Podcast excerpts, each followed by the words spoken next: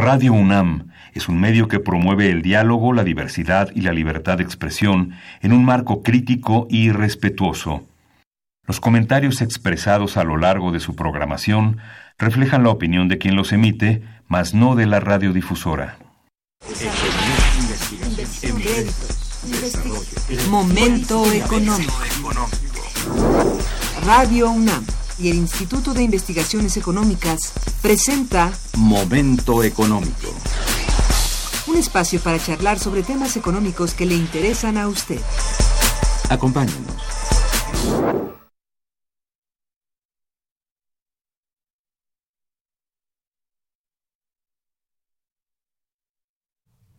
Muy buenos días. Bienvenidos a Momento Económico, coproducción del Instituto de Investigaciones Económicas y Radio Universidad.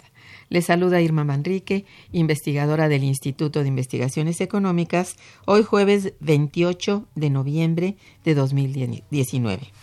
El tema que abordaremos el día de hoy es política fiscal y crecimiento económico, para lo cual contamos con la valiosa presencia de nuestro compañero, el doctor César Armando Salazar López. Bienvenido, César. Buenos días. Hola, muy buenos días, doctor. Nuestros teléfonos en el estudio son 55 36 89 89 con dos líneas. Y para comunicarse desde el interior de la República, el teléfono LADA sin costo 01800 505 2688. La dirección de correo electrónico para que nos envíen sus mensajes es una sola palabra momentoeconómico arroba unam.mx. También pueden escucharnos a través de la página de internet www.radio.unam.mx y www.iis.unam.mx.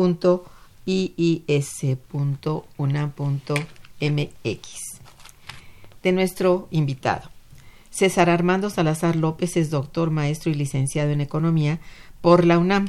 Actualmente es investigador y fue secretario académico del Instituto de Investigaciones Económicas, también de la UNAM. Es profesor de la FESA Catlán. En 2011 obtuvo el Premio Anual de Investigación Económica Maestro Jesús Silva Gerso, convocado por el propio Instituto de Investigaciones Económicas. Obtuvo el reconocimiento Distinción Universidad Nacional para Jóvenes Académicos. Ha formado parte de importantes grupos de investigación como el Boletín Situación y Prospectiva de la Economía Mexicana, publicación digital y cuatrimestral de nuestro instituto. Fue coordinador del Boletín Digital Momento Económico. Cuenta con diversas publicaciones, entre las cuales destaca Acumulación de Capital y Distribución del Ingreso, un paradigma teórico alternativo para países en desarrollo. Pues nos encontramos a escasas semanas de que concluya el año 2019 y vale la pena, por supuesto, hacer una reflexión de lo ocurrido en materia de política fiscal y más aún sobre el crecimiento económico, tema que ha llamado poderosamente la atención desde el inicio de la actual administración gubernamental presidida por Andrés Manuel López Obrador. Nuestro invitado, el doctor César Armando, a quien ya he dado la bienvenida, ha realizado recientemente un análisis muy puntual en torno a la relación entre estos dos temas económicos tan importantes. Tan importantes para la vida económica de nuestro país. Dentro de un análisis eh, encontraremos, como ustedes podrán escuchar, las principales razones por las cuales existe un bajo crecimiento económico en México. Conoceremos de los saltos del modelo exportador y de los desafíos de la política fiscal mexicana. Para entrar en materia pido a nuestro invitado nos explique qué es la formación bruta de capital y por qué es un elemento fundamental en la determinación del crecimiento. Bueno, pues de nueva cuenta muchas gracias por invitarme. Eh, este trabajo que presentamos hace algunas semanas, eh, digamos, tenía la intención o tiene la intención de, analizar eh, los, dos, los dos posibles motores de crecimiento en la economía, que pueden ser eh, el sector externo y, por otro lado, el gasto público. Eh, la idea de analizar, de, comenzar analizando la formación de capital, es porque justamente la... Desde cualquier perspectiva teórica que uno analice, ya sea desde la perspectiva ortodoxa o la perspectiva heterodoxa, que podría ser más bien como verlo de izquierda o derecha, eh, en las dos se reconoce la importancia de la formación de capital como un determinante importante del crecimiento económico. Eh, hay distintas eh, formas de interpretarlo, distintas formas de analizarlo, pero en las dos hay, este reconocimiento por parte de, en la teoría y obviamente en la práctica de que la formación de capital es un elemento fundamental para el crecimiento económico. Eso es cierto. Que, la, pregunta sería, bueno, ¿por qué no, no acumulamos más? no pero, pero bueno, esa, es otra, esa es otra. Bueno, lleva a toda una... Eh, sí, sí, es, es toda una discusión. Bueno, la, la, formación de capital, cuando hablamos de formación de capital, estamos pensando justamente en, por un lado, medios de producción, o sea, empresas, eh, maquinaria, equipo, o sea, hasta naves industriales, por ejemplo, etcétera, etcétera. Y por otro lado, estamos hablando de infraestructura. O sea, también entra ahí la parte de las carreteras, las presas, aeropuertos, eh, puertos marítimos, en fin, o sea, toda la infraestructura, incluso infraestructura urbana que se pueda eh, necesitar, entra o cabe dentro de ese, en ese paquete, ¿no? Entonces, es fundamental porque no solamente tiene un impacto inicial sobre la demanda. Cuando uno decide hacer una, una acumulación, un proceso de acumulación, ya sea el sector privado o el sector público, en ese momento, para poder levantar esa empresa, para poder construir esa máquina, está generando en primera instancia demanda. Pero al mismo tiempo, esta, esta, este, este producto de la demanda está generando la capacidad de producir en el futuro, por lo que está ampliando las capacidades de oferta de la economía. Entonces, la importancia radica en eso, en que la, la, inversión se mide como un elemento de demanda, porque efectivamente está generando pues un producto y por otro lado, ese producto está incrementando las capacidades productivas en el futuro. La estimula. está estimulando en el corto y en el largo plazo a la, economía. ¿no? Sí, claro. Bueno, pues una parte fundamental de tu investigación es el análisis que haces del comportamiento del crecimiento económico de México de 1971 a 2017. Eh, de hecho, pues eh, estamos hablándonos de medio siglo de, de económico, por decirlo así. Sí, ya, ya digamos, eh, llevado hacia la economía mexicana, lo que nosotros podemos analizar es el, el, el, el tema teórico, es que se, se, dice que la acumulación de capital está determinando el crecimiento, ¿no? O sea, que está determinando el crecimiento. El crecimiento podría, por diversas vías, también estimular la acumulación de capital. Entonces, hay algunos desarrollos teóricos que indican que, que más que una relación de causalidad entre acumulación y crecimiento, en la parte más dinámica, del, en, la, parte más amplia, en un análisis de largo plazo, lo que tenemos es que ambas variables se van determinando mutuamente. Eso es. Que es como, como lo denominamos un modelo de crecimiento endógeno desde la demanda. Es decir, crece la actividad económica, eso hace que haya una mayor necesidad por acumular capital, se acumula capital, este estimula la actividad económica, este, este, este, estímulo vuelve a necesitar de la formación de capital y entonces se va generando un ciclo virtuoso. ¿no? Entonces es una relación endógena, crecimiento del producto e inversión. ¿no? Esta relación endógena la podemos ver, ver muy claramente en términos de, de, esta relación de largo plazo entre la acumulación de capital eh, y el crecimiento económico en nuestro país. ¿no? O sea, aquellos, aquellos momentos en donde la actividad económica fue vigorosa respondieron con altas tasas de formación de capital. Y en la fase en donde la actividad económica ya no lo fue tanto, también las tasas de acumulación de capital son cada vez más pequeñas.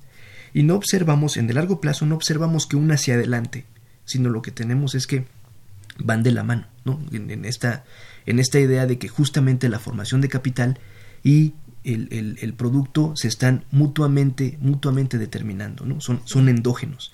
Eso es lo que se conoce como un modelo de crecimiento endógeno desde la demanda, porque desde la oferta hay también algunas otras explicaciones, pero no necesariamente tienen que ver con la parte de la demanda, sino obedecen a otro tipo de, de, de, supuestos que, bueno, creo que ahora mismo no vale mucho la pena eh, eh, detenernos en eso.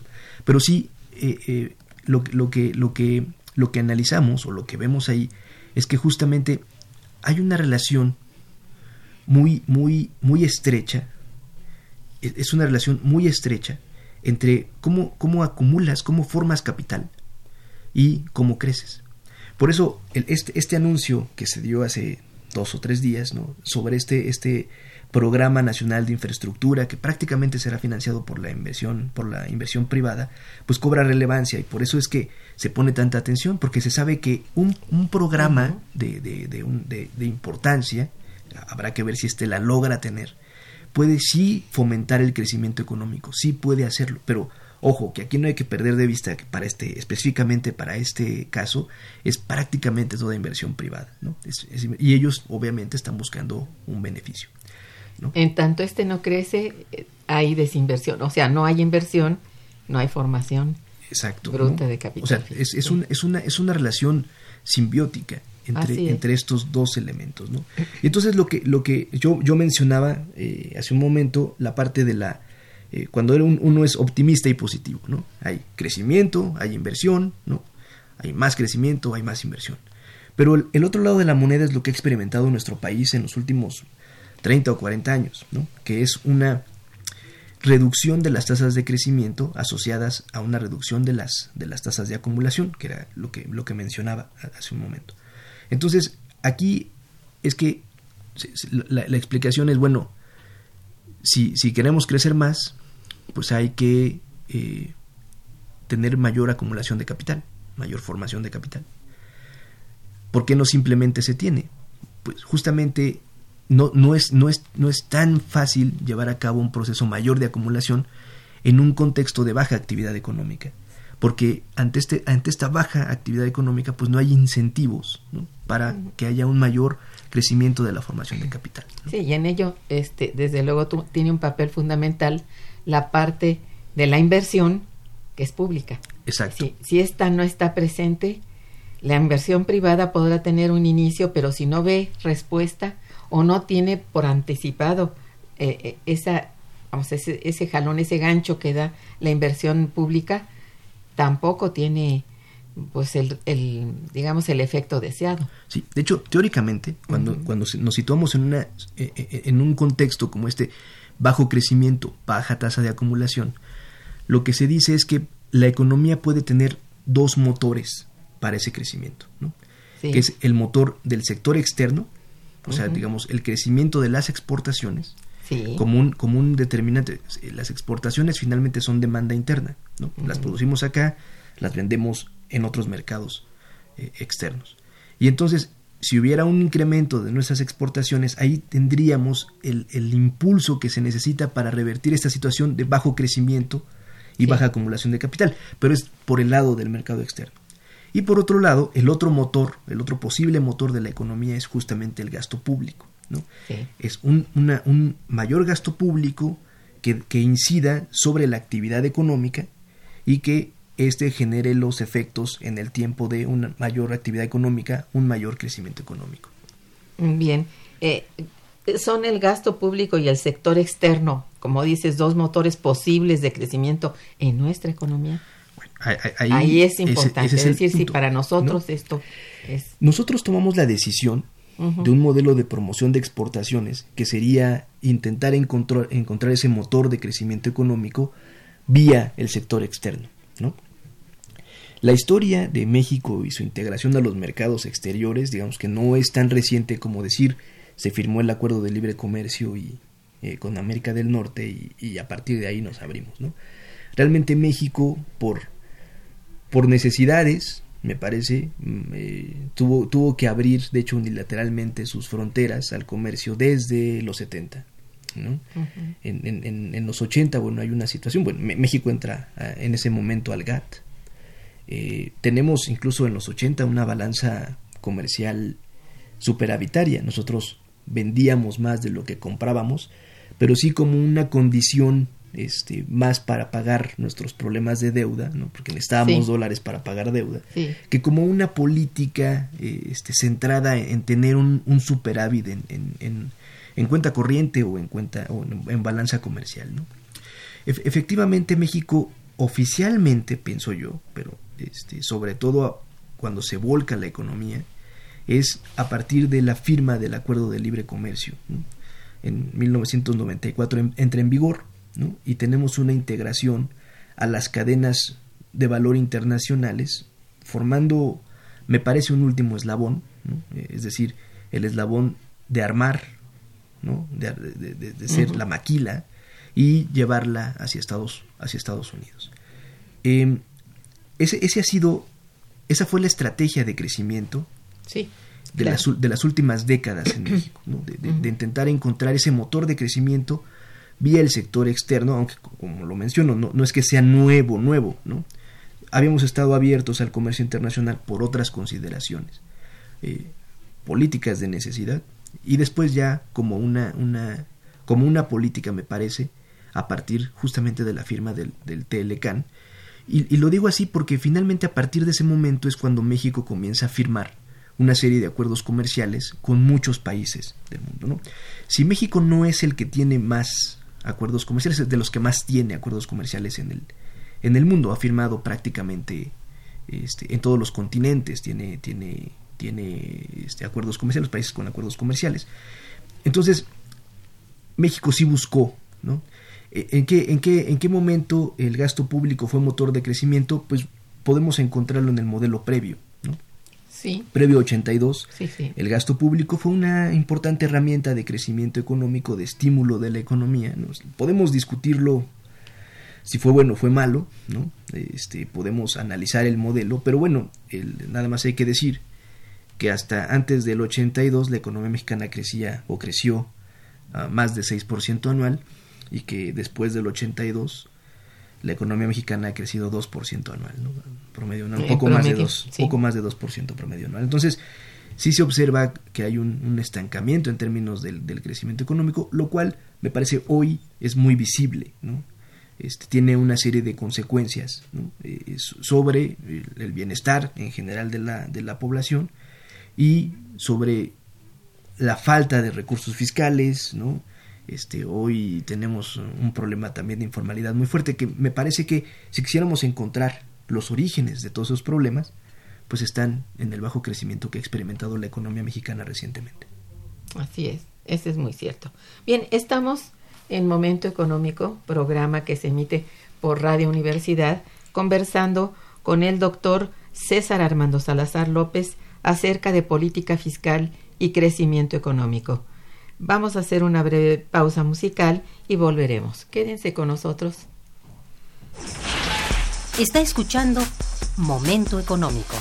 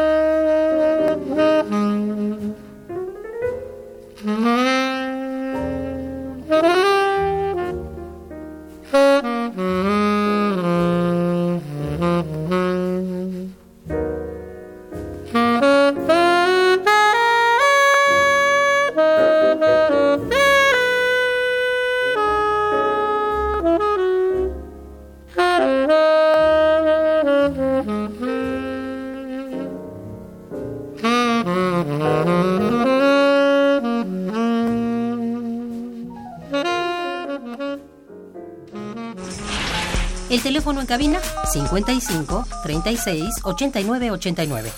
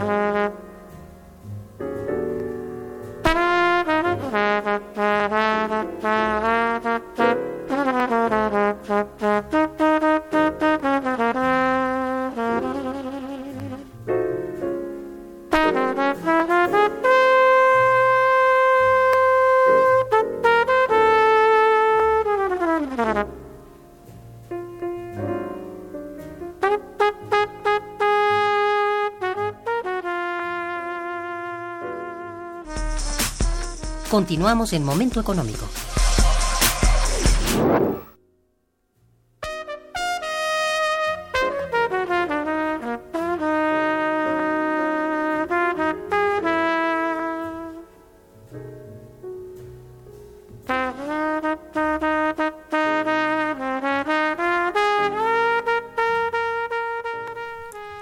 Bueno, en una parte, en parte importante de, de tu investigación, te refieres a los saldos del modelo exportador y observas una participación importante de México en el comercio internacional.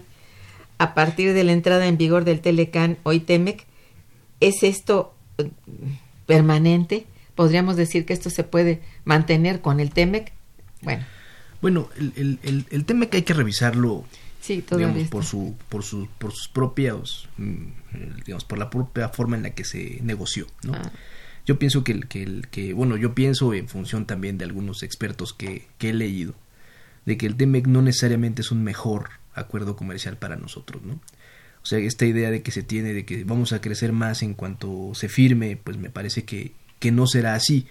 Probablemente de un poco más de certidumbre, porque lo que hay hoy, Es hay hoy en día sí. es, es incertidumbre respecto a si se va a firmar o no, si lo va a aprobar, mejor dicho, el, el Congreso de Estados Unidos o no. Pero no, no creo que tenga condiciones para generar efectivamente mayores eh, tasas de crecimiento en el país. ¿no? De hecho, en términos de los saldos del, del, del modelo a partir, ¿no? de, de que lo menciono a partir de la entrada en vigor del Telecan, pues el, el- el- el- el sector exportador deberíamos de, de- de calificarlo como exitoso. O sea, las tasas de crecimiento de las exportaciones son, son elevadas y la participación de las exportaciones en el producto se también también se incrementaron considerablemente, Sí. ¿no? O sea, estamos hablando de que el- las exportaciones crecieron 7% promedio anual, ¿no? un poco más de 7% promedio anual, ¿no? De- del 94 a 2018. Entonces, eso eso pues podría catalogarse como un modelo exitoso. Pero el tema es más bien cómo se insertó la economía mexicana al sector externo, ¿no? Y entonces en este contexto, en este contexto que es relativamente reciente, de cadenas internacionales de valor, la economía mexicana, la industria mexicana se insertó eh, en, la- en- los últimos eslabones de la cadena, o sea, donde no ofrecíamos más o no ofrecemos más que ciertos procesos tecnológicos, pero sobre todo eh, ensamblaje y mano de obra con un costo bajo. Entonces, eh, eh, en el saldo, ¿no? podemos decir, bueno, México tiene un superávit creciente con Estados Unidos. ¿no? Es un superávit muy importante el que se tiene con Estados Unidos, pero tiene un déficit crónico con el resto del mundo. ¿no? Entonces, eh, digamos, ahí- ahí se observa claramente cómo México es el último puerto de entrada hacia, hacia, la- la- la- hacia Estados Unidos. Los datos son para el 2018 que el 82.62% de nuestras exportaciones iban a aquel mercado.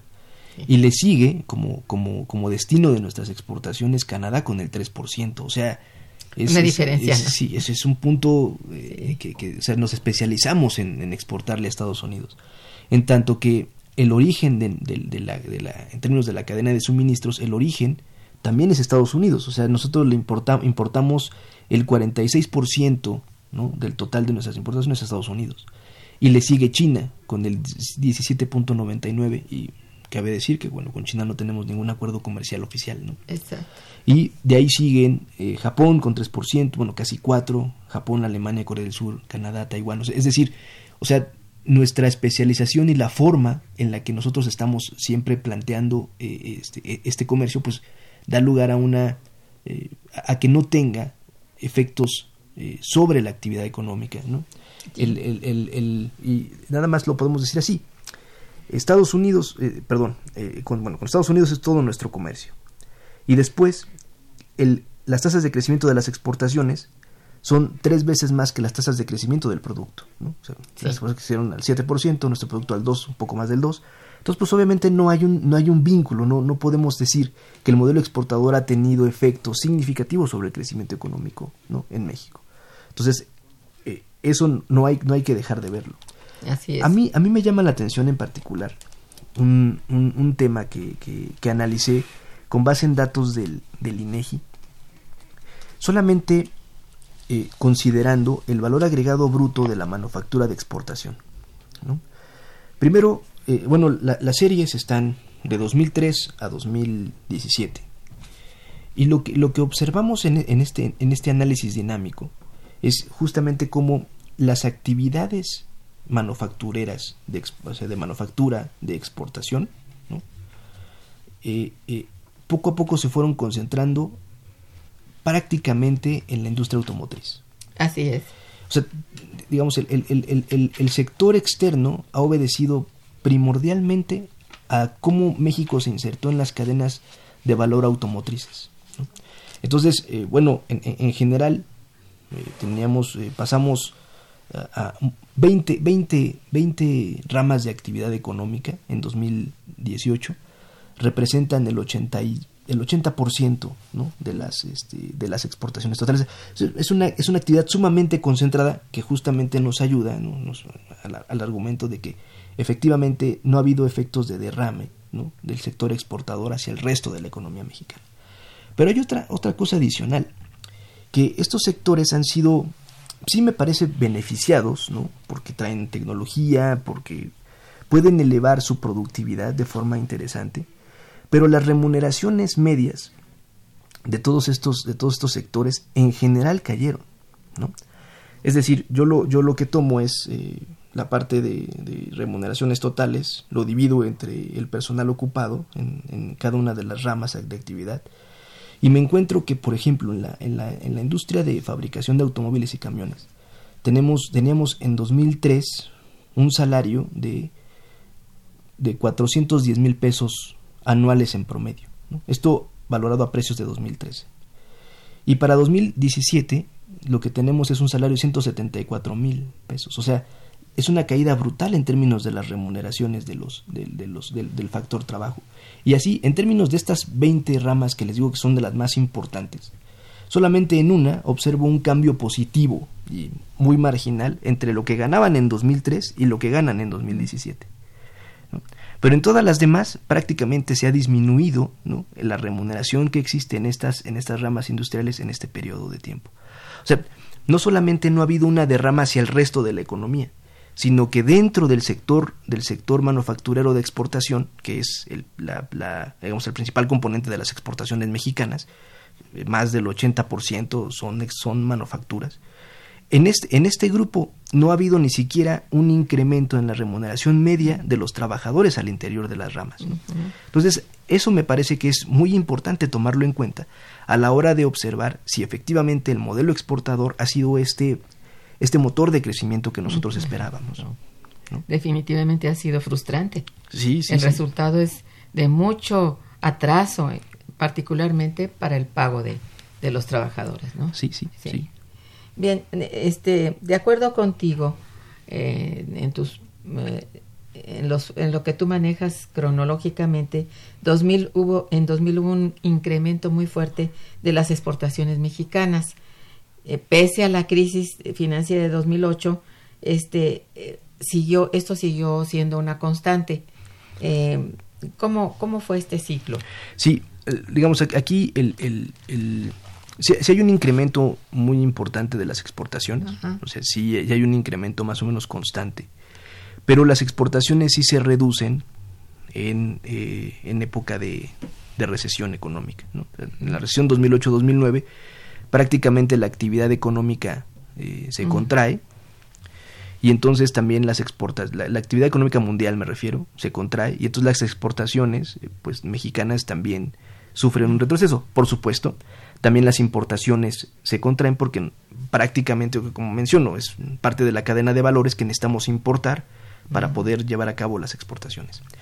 Pero a mí, a mí lo que me llama mucho la atención de este, de este proceso es, bueno, se ha argumentado mucho en términos de tener una política eh, cambiaria activa, ¿no? que, permitiera eh, crecer a partir de ser más competitivos en el exterior. Mm. Pero a mí lo que, lo, que, me, lo que me queda, digamos, o lo, lo, que observo, es que más allá de pensar que podemos competir por bajas, eh, mejor dicho, por altas tasas de, de, de, tipo de cambio, pues en realidad no, no, lo observamos mucho porque finalmente durante 2008-2009 también hubo, hubo, una importante devaluación, ¿no? se devaluó el peso y eso no hizo que crecieran las exportaciones, por el contrario, se contrajeron. Entonces lo que, lo que da lugar a pensar es que más bien eh, como parte de las cadenas en las que estamos conectados, si, si, si Estados Unidos decrece, entonces nuestras exportaciones decrecen, más allá de que puedan ser más o menos competitivas en términos relativos vía tipo de cambio. ¿no? Entonces yo creo que eso, eso, es una de las experiencias que hay que, que sí hay que observar. Aunque, también hay que decirlo, eh, la, la, a partir de la crisis de 2008-2009 sí observamos un estancamiento de la productividad de las ramas productivas manufactureras. ¿no? Se, hay un estancamiento hasta el momento en el que la, el tipo de cambio se, se, se devalúa. A, partir de que, el, de, que, el peso en 2014 comienza una nueva fase de devaluación, que es en la que estamos hasta ahora, que fuimos de 13 pesos a, a 19, 20. En ese momento sí el valor agregado de la industria manufacturera se, se, se, expandió de forma, de forma relevante. Entonces, sí hay que analizar mucho la parte del ciclo, ver, ver qué, qué papel juega el tipo de cambio, que, a, qué, a quiénes beneficia un tipo de cambio devaluado, ¿no? Si es, si, y si es que finalmente eso se puede, se puede concretar en algo mucho más este, para la economía en su conjunto o solamente se concentra en unas pocas. Y entonces sí analizar pues la, la, la, política cambiaría en función de los efectos totales, no solamente sobre el efecto de algunas industrias que, como observamos, no tienen mayores derramas hacia la, la actividad económica en su conjunto. Bueno, en sí, ¿cuáles son los principales destinos de nuestras exportaciones en el año 2018? Ah, ya estamos tocando lo, lo más reciente, ¿no? ¿Y cuáles son los orígenes de nuestras importaciones. Sí. ¿Sigue siendo igual? Sí, sí, es lo que mencionaba hace un momento. Uh -huh. o sea, por eso hablaba de la especialización del, del, del, de nuestro modelo de exportaciones. Sí. O sea, es decir, el, el, el, el 80% va hacia Estados Unidos de nuestras exportaciones uh -huh. y nosotros importamos el, casi el 50% de, de Estados Unidos y eh, un porcentaje también relevante de China. ¿no? Este, somos, somos grandes importadores de productos eh, me parece intermedios chinos, ¿no? Es el casi el 20% de nuestras Ya es muchísimo. Sí, sí, sí, Entonces, tenemos mercados no diversificados, tenemos mercados muy concentrados, ¿no? Alguna vez eh, le, mucho, sí. le, leía que, por ejemplo, el principal socio comercial de Brasil era China, con una especialización de 20%. O sea, mm. ahí podemos observar las grandes brechas que existen. ¿no? O sea. China con el 20% era el principal en Brasil, pero para México, para nosotros, Estados Unidos es el más importante. Con bueno, un, sí. un, un, un, destino de nuestras exportaciones superior al 80% y, y, y, un origen de nuestras importaciones de casi el 50%. Entonces, eso, eso es lo que da, eh, digamos, me parece que es lo que provoca los nulos efectos del modelo exportador mm. o, o, o muy pocos efectos del modelo exportador hacia el crecimiento económico. Definitivamente. Bueno, este, llegamos a un punto en el programa en que debemos preguntar, preguntar cuáles son entonces los principales desafíos de la política fiscal en México, ya que estamos pensando en que es uno de los eh, de las políticas con instrumentos y estrategia propios para poder intervenir de manera este importante, digamos. Sí, como, como lo mencionaba al inicio, ¿no? eh, la economía puede tener estos dos motores de crecimiento, ya aprobado con el motor de crecimiento del sector externo y por la forma en la que, en la que se dio, no obstante que las exportaciones han crecido mucho, pues no, no ha habido un efecto significativo sobre el resto de la actividad económica. Entonces, el otro, el otro punto, el otro, el otro brazo, de la, de que, el otro motor que se podría utilizar, Uh -huh. es justamente el de la política fiscal. ¿no? Pues sí. Es decir, elevar el gasto con el propósito de que este gasto genere ¿no? Un, una mayor actividad económica. Aquí, aquí, hay que, aquí hay que ser también cautelosos, ¿no? porque incluso algunos teóricos, eh, desde la heterodoxia, señalan como la política fiscal tiene, tiene límites, tiene límites y no debe ser utilizada simplemente eh, por hacerlo, ¿no? O sea, digamos, en términos de que no se pueden generar déficit fiscales importantes por muchas razones. Hay, un, hay una en particular, leyendo uno de los, me parece que, de los heterodoxos más reconocidos, que, son maestros Akaleski, cuando analizaba, cuando analizaba el papel de la política fiscal, él ya observaba en la década de los 40 cómo a partir del incremento de la demanda por la vía del gasto público, se podría generar un déficit en la balanza de pagos que podría traer otras consecuencias negativas hacia la economía. ¿no? Ah, pues sí, por supuesto. Entonces, eso, eso, cuando hablamos de política fiscal, sí hay que tener como, como hay, hay que tener cuidado en que no, se, no estamos planteando que la economía caiga en déficits, ¿no? que, que, que, sean eh, enormes, ¿no? No, no, no estamos planteando que tenga que haber un Estado irresponsable, o que, o que se tenga que olvidar, ¿no? el Estado tenga que olvidar que nuestro país no tiene una moneda de reserva aceptada internacionalmente y que eso también tiene una consecuencia sobre nuestra, nuestra balanza de pagos. Entonces, cuando hablamos de, de, política fiscal y crecimiento, me parece que en, primer lugar, sí, sí hablamos de una expansión del crecimiento, pero también en función de tener mayores ingresos fiscales. ¿no? O sea que, el gasto público hoy día es insuficiente es insuficiente también en gran medida porque, porque no está la contraparte de los ingresos. Los ingresos son muy limitados en la economía nacional. Otro elemento importante que debe ser eh, en términos de la política de la política del gasto, de la política fiscal, es que necesitamos eh, eh, un, una mejor, un mejor reajuste del gasto. Pues yo, yo, no, yo no estoy, mejor, mejor dicho, una mejor reasignación del gasto. ¿no? El, el, el tema es que, es que eh, esta idea de la austeridad, de este, esta idea de, de, disminuir ciertas plazas, de, disminuir el Estado que, tenemos hoy día, me parece que es contrario a la... bueno, eh, es, es, sí, sí es, es, contrario a lo que necesita el país. Y voy a, voy a aclarar por qué. La, la austeridad me parece que ha sido mal entendida. No es hacer un Estado pequeño, no, no, es, no es disminuir el gasto como tal. ¿no? el, el, el, la austeridad debería estar sí enfocada a, un, a una mejor asignación, a terminar con toda la burocracia dorada que se tenía, con todos los privilegios, con todos los asesores, o sea, a ciertos niveles muy específicos y que están claramente identificados, ¿no? que pueden estar claramente identificados. Pero lo que sí se necesita es consolidar instituciones, pues consolidar instituciones, este, el, el Estado eh, debe tener el número de, de, de, de trabajadores, de burócratas necesario no estar por debajo, porque finalmente el Estado también ofrece muchos servicios que son mm. muy relevantes, ¿no? como los servicios educativos, los servicios médicos, que son fundamentales para la población. También se necesita tener calles limpias, este, calles en buenos estados, en buen estado de pavimentación. Es decir, o sea, el Estado ofrece una serie de productos, de servicios, que es muy importante mantenerlos bien, mantenerlos al día. Entonces, la austeridad no es disminuir, no, no debería ser disminuir la importancia del gasto público en estos servicios, sino sí efectivamente ir sobre los grandes privilegios que se tienen, ¿no? estos de viajar en primera clase, o sea, todo, esto que sí puede ser muy criticable, porque al final de cuentas, es, es finalmente eh, que los, los, funcionarios se repartan con la cuchara, con la cuchara grande, a partir justamente del esfuerzo que hacemos todos por pagar impuestos. Eso es lo que me parece no, es lo, no, no se puede permitir, pero eso no quiere decir que el Estado no, no pueda incrementar su gasto.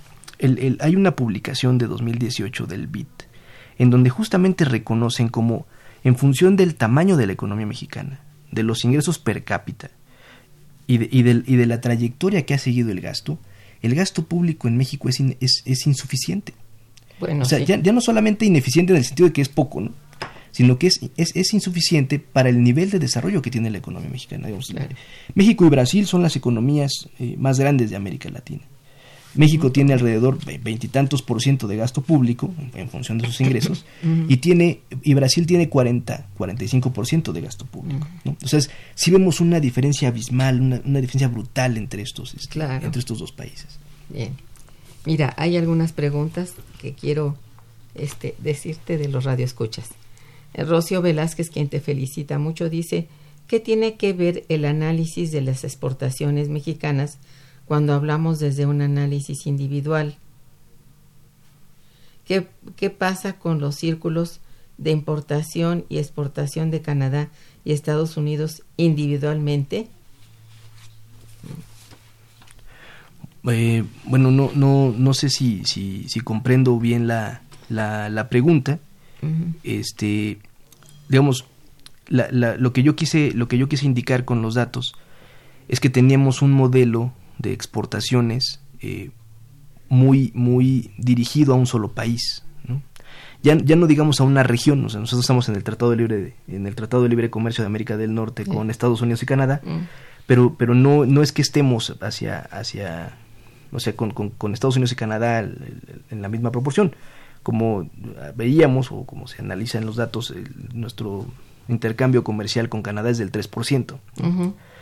Eh, eh, entonces, me parece que, que aquí el tema justamente es que, que tene- tenemos un país que, que- tiene un solo destino prácticamente de sus Eso exportaciones es. y que en función de eso pues no ha podido generar mayores encadenamientos con otros países, otras partes del mundo que pudiera así efectivamente tener mayores impactos sobre el crecimiento económico, ¿no? Exacto. Y justamente en, en la idea de que, de que hay otros países que tienen mucho más diversificado su, su mercado. Así es. Incluso eso ayuda porque finalmente, si Estados Unidos entra en crisis, pues de, inmediato de inmediato se resiente sobre la demanda de nuestros Claro, estamos productos. dependiendo casi al 100, ¿verdad? De, En, en tanto que, Brasil pudo un poco, eh, con todos los problemas que tiene Brasil después, que podríamos analizarlos, pero eh, en el momento de la crisis de 2008-2009, Brasil y Argentina prácticamente no, no- o, o no tuvieron impacto significativo sobre su crecimiento, o no tuvieron decrecimientos en función justamente de esa diversificación en el origen de sus Sí. exportaciones. ¿no? Sí, está. Ya después, bueno, podemos revisar, obviamente Brasil ha tenido una crisis terrible, Argentina también, Habría pero en ese momento... está el mundo muy, muy difícil, Muy difícil. en pero, en- pero ese momento este, fue, fue, fueron, libraron esa parte más álgida de la crisis. México creció, decreció, bueno, con los nuevos datos, más del 4%, ¿no? Eh, bien, hay otras llamadas de Carlota, Carolina Ángeles, quien felicita el programa y al invitado. Dice, ¿cuál ha sido el comportamiento del gasto público en el primer año de López Obrador? Bueno, el, el, hay, que decir que en términos de política económica global, en, en general, la parte más conservadora, lo hemos dicho en otros, en otros programas, la parte más conservadora ha sido la parte de la política fiscal. ¿no?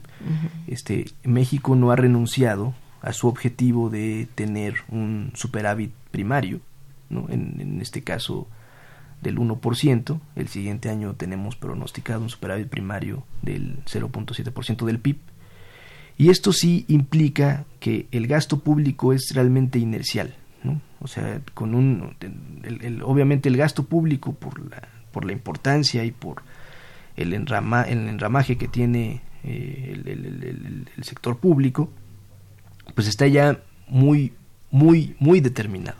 Sí. Es muy poca la parte en la que efectivamente se pueden mover recursos para que tuviera efectivamente un impacto sobre el crecimiento económico. Entonces, el gasto público ha sido completamente inercial, ¿no? O sea, como, como fue planteado, no fue, y como también está planteado para el siguiente año, el gasto público es completamente inercial y no va a impactar sobre el crecimiento económico. O sea, así, así está ya Sí, definitivamente, dada, ¿no? sí. De hecho, los montos en- de los que hablaron los diputados en algún momento eh, sobre cuáles eran los, los- las probables reasignaciones, pues realmente son montos que son muy pequeños y que no tienen un impacto significativo sobre... O sea, no, hay, no hay margen. no, exactamente, no, hay no existe ningún margen. A- Ahora hay que, hay que decirlo.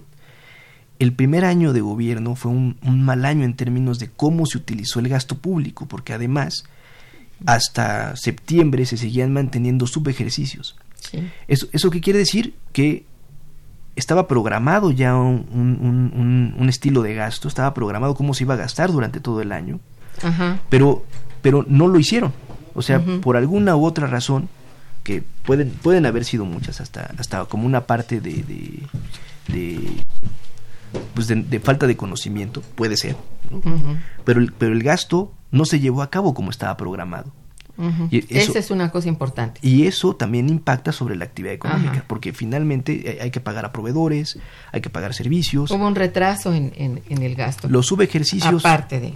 so- son una cosa que se debería evitar. De hecho, a mediados de año salió el secretario de Hacienda a decir, bueno, vamos a evitar los subejercicios, vamos a ser más, más eh, ágiles a la hora de determinar el gasto, vamos a tener proyectos de infraestructura. Me parece que no se logró, con todo y que se redujo el subejercicio en septiembre, que eran los últimos datos que revisé. Pues eso no, no, no, no había este no, no, no se había logrado, tenemos un subejercicio. Entonces, para responder la, la, la pregunta, bueno, el, el- el gasto público, por desgracia, es poco, ¿no? Como lo- y además no se ha ejercido de la forma en la que se debió haber ejercido ¿no? este año. Yo creo que dentro de todo esto fue un- el mal mayor, porque, bueno, ya se suponía que el gasto no podía incrementarse mucho, ni es más, probablemente hasta se redujera, pero más estuvo el subejercicio presente que otra cosa. Sí, sí. Eso yo creo que fue muy, muy grave. Roberto Pineda felicita al equipo de trabajo de Momento Económico. Ah, pues muchas gracias. Dice, ¿cómo va a afectar la política de Trump a México en relación a los aranceles y su incremento? Bueno, ahí, ahí hubo una gran discusión, ¿no? Sí. Esperemos que ya eso ya haya eh, quedado atrás, digamos Ay. que... que- el, el- el problema el, el- el- el de poner aranceles es, es- no, no es tanto el que cuesten más, ¿no? porque finalmente si se impone un arancel, el que termina pagando ese arancel es el consumidor final. Y entonces, si los aranceles se ponían para el mercado de Estados Unidos, eso querría decir que los, los consumidores estadounidenses estarían pagando más de lo que efectivamente pagan. ¿no? Y, hay, y hay que pensar, a lo mejor eh, una, una de las consecuencias podría ser que se empezaran a producir eh, los, los bienes en Estados Unidos para evitar los aranceles, ¿no? que es un poco la idea de Pues es estas la políticas idea de Trump, sí. proteccionistas. Pero con todo y eso, dados los costos que encararían los productores en Estados Unidos, probablemente tampoco es que fuera tan tan eh, o, eh, tan tan bueno tan óptimo que ellos Yo creo que más producir, bien no es óptimo, sino de hecho de hecho lo contrario. se ha hablado mucho no en términos de las cadenas de valor de, de la, de la industria automotriz en qué ocurriría no si si si tuviéramos si, si la si la industria automotriz se replegara hacia Estados Unidos Dado los costos de la mano de obra ya prácticamente las empresas no tendrían la capacidad de, de dar los cosas. Es un, es un problema eh, complejo. Ahora, ot- otra cosa que, que se decía sobre el, el tema de los aranceles era que entre México y Estados Unidos un bien como, como en, un, en un momento era producto final, pero también en otro momento puede ser un bien intermedio, cruzaba hasta cinco veces la frontera entre México y Estados Unidos. Entonces eso multiplicaba también el tema de los, de los, de los aranceles. Entonces, eh, eh, este, bueno, por eso están en la negociación del TEMEC. No solamente es, es- todo fue una ocurrencia de Trump, hay que decirlo, ¿no? Así. Sí. Pero finalmente hay un montón de intereses alrededor que tampoco le van a permitir cometer tantas loqueras. Aunque a mí, desde mi perspectiva, si el TEMEC no es, no es un, un instrumento que le vaya a permitir crecer a, crecer a México, ¿no? Con todo y que dé esta certidumbre sobre los intercambios, Es más bien una certidumbre de la inversión. es, es Para la inversión y para la inversión extranjera. para los grandes capitales. Así es. Andrea Soto te felicita y dice, ¿qué productos podemos exportar los mexicanos a Estados Unidos que tengan una posibilidad de maximización de, los, de la producción? Bueno, pues yo, yo, eh, yo, yo creo que sí deberíamos intentar eh, pues agregar más valor eh, dentro de nuestra economía, ¿no? O sea, Eso es lo que se perdió realmente, ¿no? sí, sí, no sé, no sé si alguna vez lo tuvimos. No, Puede no que sí, sí, teníamos, teníamos una cierta planta productiva con la cual también había una exportación determinada. Sobre ciertos productos. Sobre Sí, ciertos sí, sí. productos. Pero, pero lo que se necesitaría sería tener, digamos, un mayor valor agregado. Pero no es una cosa sencilla. O sea, digamos, aquí lo podemos decir eh, en, en medio segundo. Es una política industrial que es la parte, es, es la contraparte de la política fiscal, ¿no? Sí. Es una política industrial que efectivamente permita eh, pues agregar más valor a los productos mexicanos y exportarlos, que fue ha sido ¿no? la, la estrategia de, de- de desarrollo en los países eh, del sudeste asiático, estos, Sí. estos países, los dragones, o los tigres, ¿no? los tigres asiáticos, que es eh, principalmente Corea, Singapur, que tienen ya niveles de vida muy importantes, con, Sí. con plantas productivas también muy Sí. relevantes, pero no fue, un, no fue un periodo, o sea, no fue de, de un abrir y cerrar de ojos, no fue un periodo incluso con, con instituciones no democráticas, también eh, habría que mencionarlo. Pues sí. Bien, Carlos Martínez también felicita al invitado. Dice, ¿cuál es la proyección de crecimiento en los próximos tres años del gobierno de Andrés Manuel López Obrador? Bueno, pues ellos están, eh, desde la parte del gobierno, todavía dicen que se puede alcanzar el crecimiento promedio del 4% anual, ¿no? No han cambiado esa, Este, por lo menos ese, ese Eh, sí, sí, sí, discurso. no, no hay, no hay, este, que quieren cerrar el, terminan, si quieren cerrar el sexenio creciendo al 6%. Eh, Oh. las, las expectativas, eh, pues dicen, dicen lo contrario, ¿no? Ah, sí. Habría que hacer un Es análisis difícil, sí. más, más profundo, pero pues la, la noticia eh, fue que el Banco de México ya redujo, ¿no? Sí. Ob- obviamente están haciendo simplemente cuentas, ¿no? Están, están simplemente poniendo el, el- el- el escenario más probable, que ya tenemos información hasta el tercer trimestre, ya podemos ser más claros en que pues este año no vamos a crecer y que probablemente decrezcamos un poquito, ¿no? Eh. Eso es, es, es- es probable. Pero el, el siguiente año ya se está, ya se está indicando, ya el crecimiento está cercano al 1%, 1.3%.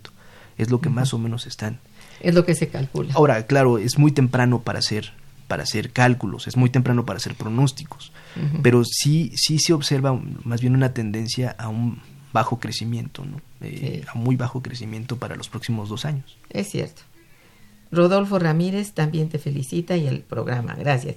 Dice, ¿en qué medida los tratados de libre comercio condicionan a los países a no diversificar su comercio con otros países?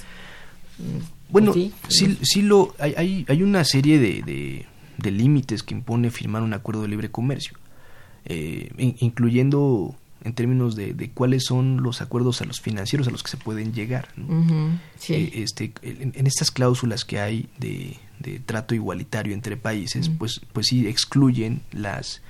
Tú, tú vas a, tú vas a preferir las importaciones que vienen del país con el que tienes el acuerdo de libre comercio que el de otros porque finalmente le pueden dar otro tipo de tratamientos sin aranceles para entrar a los principales mercados. México tiene un acuerdo comercial con el principal mercado del mundo, que es, Estados Unidos.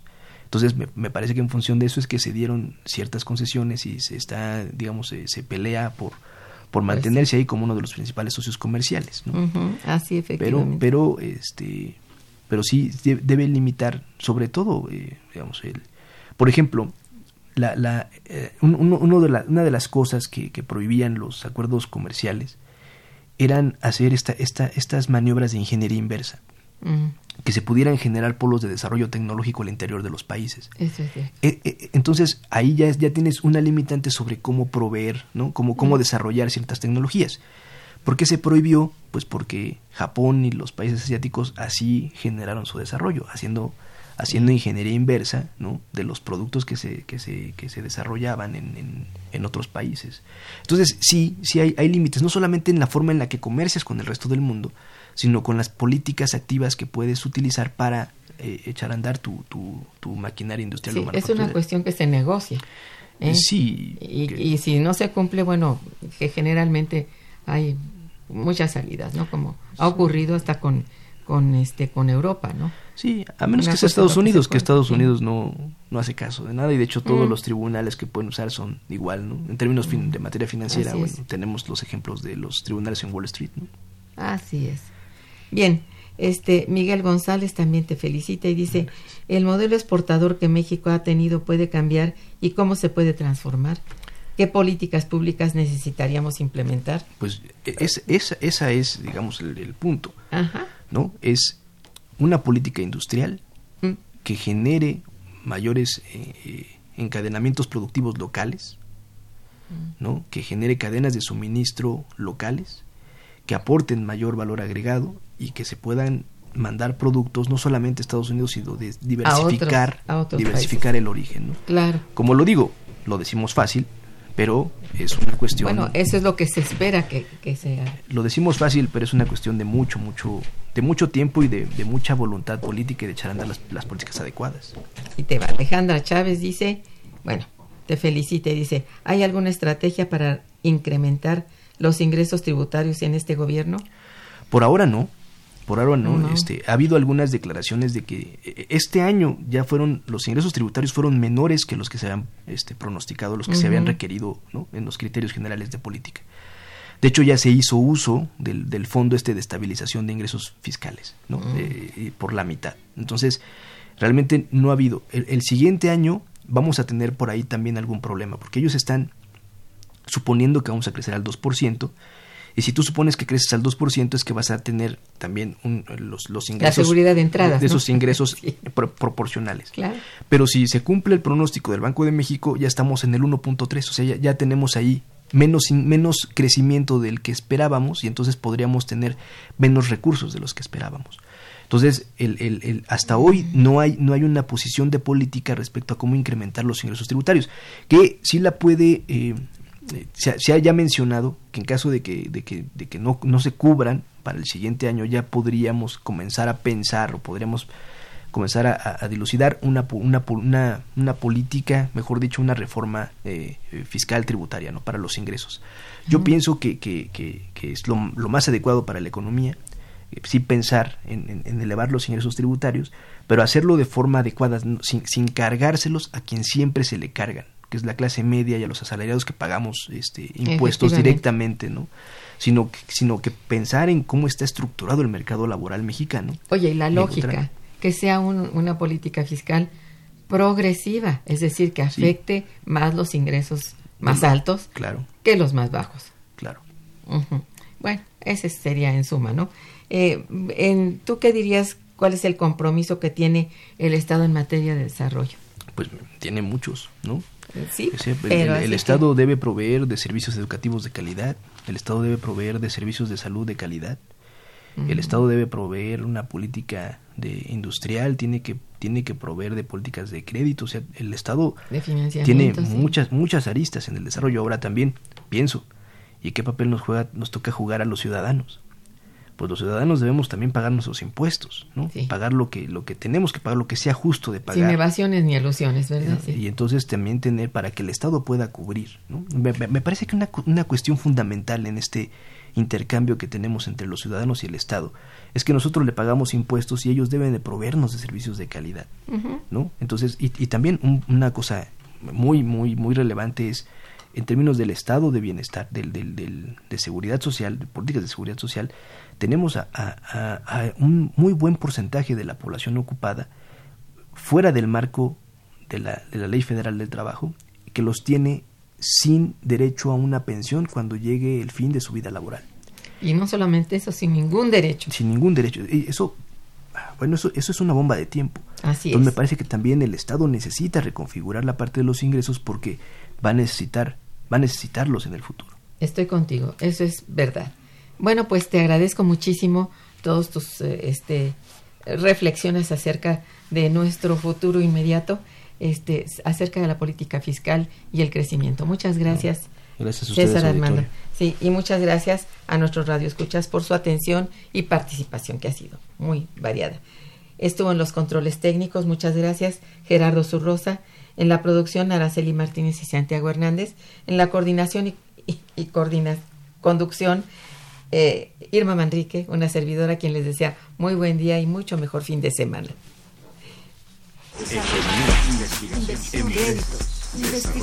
Momento económico. Radio UNAM y el Instituto de Investigaciones Económicas presentó Momento económico.